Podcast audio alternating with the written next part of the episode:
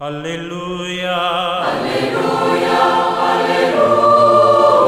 Hola, ¿qué tal queridos amigos? Sean bienvenidos a esta reflexión en este día domingo, el 33 del tiempo durante el año. Hoy miramos el Evangelio ahí en el capítulo 25, los versículos del 14 al 30.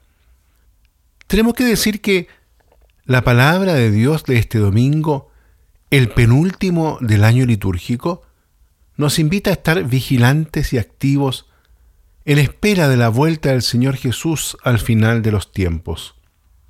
El texto del Evangelio nos narra esa parábola tan conocida por nosotros, la de los talentos, la que hace referencia en esta oportunidad el Evangelio de Mateo.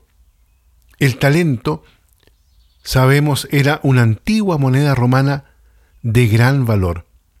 Y precisamente a causa de la popularidad de esta parábola, se ha convertido en sinónimo de dones personales, que cada uno está llamado a ser fecundo, a hacer que crezca, que madure. En realidad, el texto habla de un hombre que al ausentarse llamó a sus siervos y le encomendó su hacienda. El hombre de esta parábola representa a Cristo mismo. Los siervos son los discípulos y los talentos son los dones que Jesús les encomienda.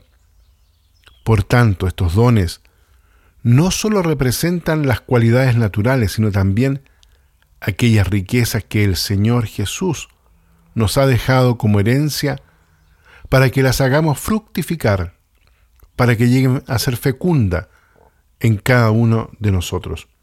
Como por ejemplo, su palabra, la que está depositada en el Evangelio, el bautismo que nos renueva en el Espíritu Santo, la oración del Padre nuestro, que dirigimos cada tanto tiempo a Dios como hijos unidos en el mismo Cristo Jesús, la experiencia del perdón, que nos ha ordenado llevar a todos, el sacramento de su cuerpo y de su sangre derramada por nosotros.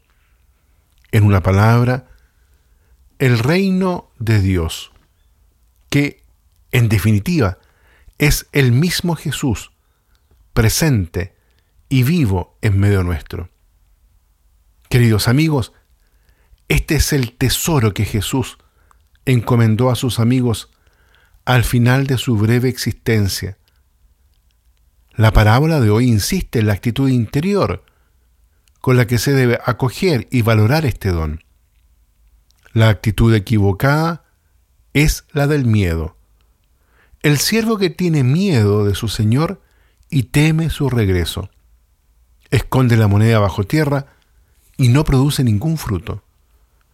Esto sucede, por ejemplo, quien habiendo recibido quizá el sacramento del bautismo o el sacramento de la comunión, entierra después dichos dones debajo de una capa de prejuicios, bajo una falsa imagen de Dios que paraliza la fe y las obras, defraudando así la expectativa del mismo Señor.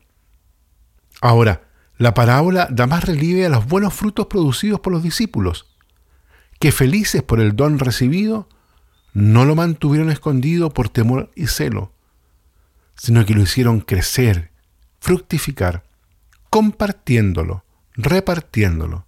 Sí, lo que Cristo nos ha dado se multiplica en la medida en que lo damos.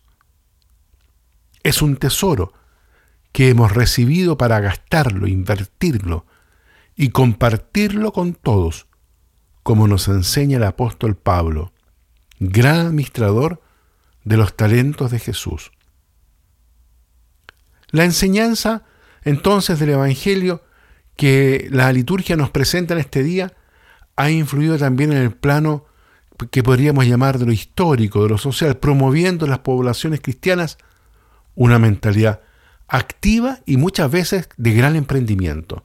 Ahora, el mensaje central se refiere al espíritu de responsabilidad con el que se debe acoger el reino de Dios. Responsabilidad con Dios y con la humanidad.